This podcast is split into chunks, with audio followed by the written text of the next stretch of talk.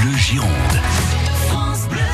Les confidences de France Bleu Gironde, 16h15 et dans la suite de notre série, ça marche pas mal pour eux, merci. Aujourd'hui, Jean-Michel Plantet, on va s'arrêter deux minutes sur le cas Corinne Maziro, comédienne au franc-parler, qui a joué en plus dans un joli succès cette année, le film Les Invisibles aux côtés d'Alexandra Lamy.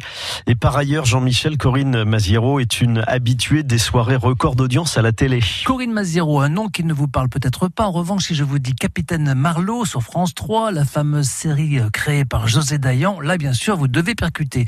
D'ailleurs, il y a quelques années, lorsque Corinne Maziero évoquait les débuts de cette série, elle était loin d'imaginer le succès qui allait suivre. J'ai fait huit euh, téléfilms avec José. C'est une nana que j'adore beaucoup, beaucoup, beaucoup. C'est une nana super généreuse. Et puis, quand on est comédien, c'est bien de tourner avec elle parce qu'on peut proposer tout ce qu'on veut.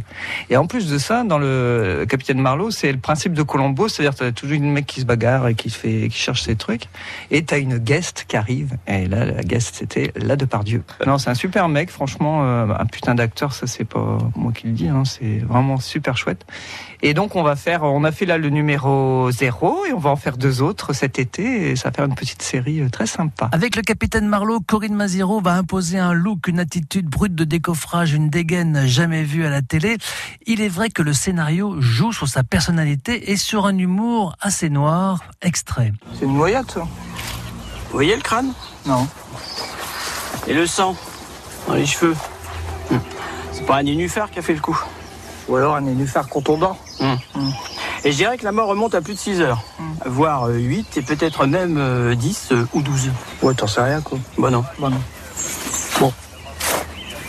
Bon, tu peux aller me chercher des gens, faut fouiller les temps, faut fouiller les bosquets. Alors ce qu'on cherche, c'est quelque chose de dur qui fait mal.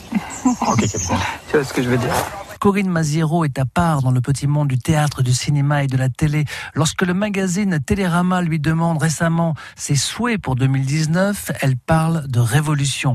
Et lorsqu'on lui parle de glamour sur le plateau de C'est à nous sur France 5, voilà ce qu'elle répond. Pourquoi une gonzesse, elle doit être glamour? Et ça veut dire quoi être glamour? Et pourquoi euh... Alors, les mecs pourraient dire la même chose. Hein. Pourquoi on vous dit pas, vous, vous n'êtes pas glamour, machin? Je sais pas, quand on a des rides ou toi, je suis passé au 44, j'ai un petit bedon, tout ça. Et pourquoi on devrait mettre des des culottes jusque-là, des machins, ça va quoi, merde.